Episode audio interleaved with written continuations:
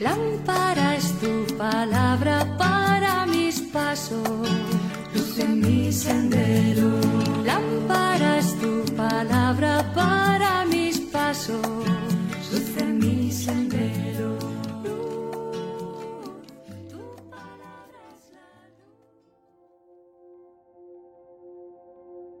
Del Evangelio según San Lucas capítulo 24 versículos del 35 al 48. En aquel tiempo contaban los discípulos lo que les había pasado por el camino y cómo habían reconocido a Jesús al partir el pan. Estaban hablando de estas cosas cuando se presenta Jesús en medio de ellos y les dice, La paz esté con ustedes. Llenos de miedo por la sorpresa, creían ver un fantasma. Él les dijo, ¿Por qué se asustan tanto? ¿Por qué tantas dudas? Miren mis manos y mis pies. Soy yo en persona. Tóquenme y vean que un fantasma no tiene carne y huesos, como ven que yo tengo. Dicho esto, les mostró las manos y los pies. Y como no acababan de creer por la alegría y seguían atónitos, les dijo, ¿Tienen aquí algo de comer? Ellos le ofrecieron un trozo de pez asado. Él lo tomó y comió delante de ellos, y les dijo, Esto es lo que les decía mientras estaba con ustedes, que todo lo escrito en la ley de Moisés y en los profetas y salmos acerca de mí tenía que cumplirse. Entonces les abrió el entendimiento para comprender las escrituras y añadió, Así estaba escrito. El Mesías tenía que padecer y resucitar de entre los muertos al tercer día, y en su nombre se predicaría la conversión y el perdón de los pecados a todos los pueblos, comenzando por Jerusalén.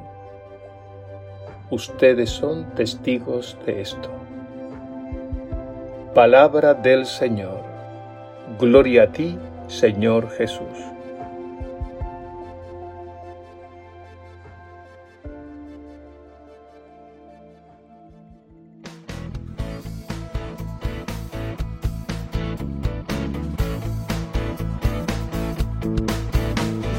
Hay una pregunta que resuena en lo más hondo de la vida en cada joven. Es una exigencia, un deseo, una tarea, querer la respuesta a conocer. Y solo Dios la puede responder. Y solo Dios la puede responder. Queremos ver a Jesús y encontrarnos con Él. Porque su amor nos llamó. Es que venimos a Él.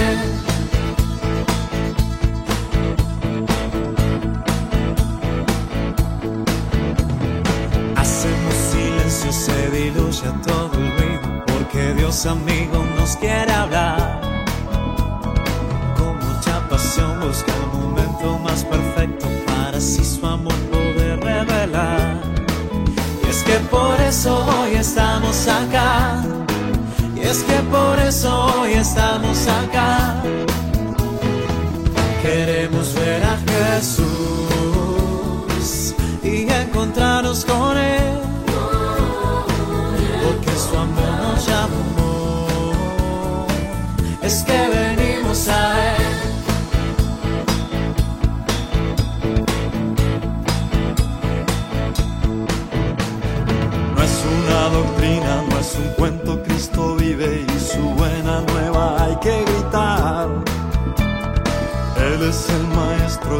venimos a su encuentro porque en Él se halla la verdad. Y en nuestras vidas resplandecerá, nuestras vidas resplandecerá. Queremos ver a Jesús y encontrarnos con Él. Porque su amor nos llamó. Es que venimos a Él.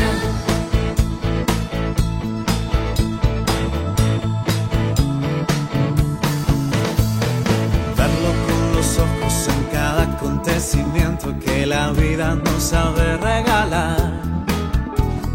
Verlo con el alma, meditando su palabra, cara a cara, contemplando su faz. Es su belleza que provoca mirar, es su belleza que provoca mirar. Queremos ver a Jesús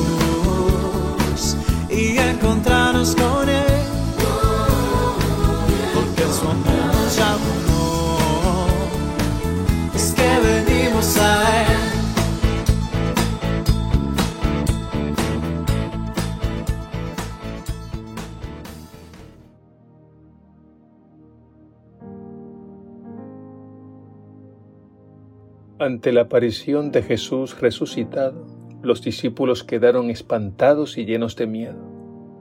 Creían ver un fantasma, y no era para menos. Esto significa que se les hizo muy difícil creer en la resurrección de Jesús. Y se les hizo todavía más difícil creer que Él pudiera aparecerse y ser visto por ellos. El escándalo de la cruz les había hundido en la más densa oscuridad. Para ellos, con la crucifixión y muerte, todo había terminado. Con la cruz se cumplieron aquellas palabras que Jesús había pronunciado de camino al monte de los olivos después de la última cena. Heriré al pastor y se dispersarán las ovejas. Mateo 26, 31. Cuando comenzaron las apariciones del resucitado y las mujeres fueron a anunciarle que Jesús estaba vivo, ellos no creyeron. En el Evangelio de hoy vemos una fuerte resistencia. No acababan de creer. Más adelante se nos habla de Tomás, el apóstol incrédulo que exigía ver y tocar para creer. A veces yo he dicho que entiendo a los ateos. Lo he dicho porque Dios es sencillamente increíble. Sabemos que Dios se revela y actúa en el mundo como quiere, con quien quiere y cuando quiere, porque es soberanamente libre. La Iglesia, que es madre y maestra, nos da una importante enseñanza a propósito de las apariciones del resucitado a sus discípulos en el número 645 del Catecismo de la Iglesia Católica, nos dice lo siguiente, y citamos, Jesús resucitado establece con sus discípulos relaciones directas mediante el tacto y el compartir la comida. Les invita así a reconocer que Él no es un espíritu, pero les invita sobre todo que comprueben que el cuerpo resucitado con el que se presenta ante ellos es el mismo que había sido martirizado y crucificado, ya que sigue llevando las huellas de la pasión. Este cuerpo auténtico y real posee al mismo tiempo las propiedades nuevas de un cuerpo glorioso. No está situado ni en el espacio ni en el tiempo pero puede hacerse presente a su voluntad donde quiere y cuando quiere, porque su humanidad ya no puede ser retenida en la tierra y no pertenece ya más que al dominio divino del Padre. Por esa razón Jesús resucitado es también soberanamente libre de aparecer donde quiere, bajo la aparición de un jardinero, o bajo otra forma distinta a la que les era familiar a los discípulos. Y eso para suscitar la fe. Acojamos el Evangelio de la Pascua. Jesús resucitado está vivo en medio de nosotros. Él tiene ahora un cuerpo glorioso, no sometido a los estrechos límites del espacio y el tiempo. Como dice San Pablo, Él es ahora el hombre celestial. Él no tenía necesidad de hacerse visible ante sus discípulos.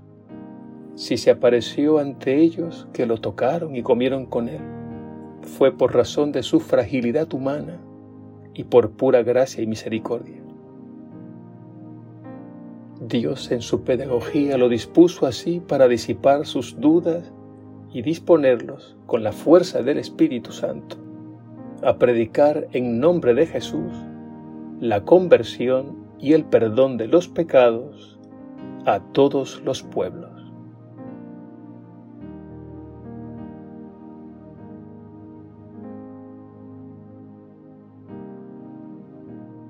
Jesús resucitado, sabemos porque tú lo has revelado, que tu cuerpo de hombre ha sido glorificado para siempre, que nada te limita en este mundo, que estás aquí conmigo y con millones de hermanos que te necesitan como yo.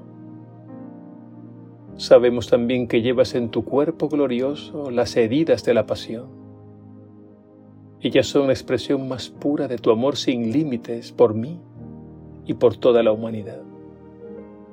Y por ellas nos has curado y redimido. Abre mis sentidos interiores para que por tu gracia pueda entrar en contacto contigo y así conocerte, amarte y servirte todos los días de mi vida. Alabado seas Jesús resucitado, Dios y Señor nuestro. Amén.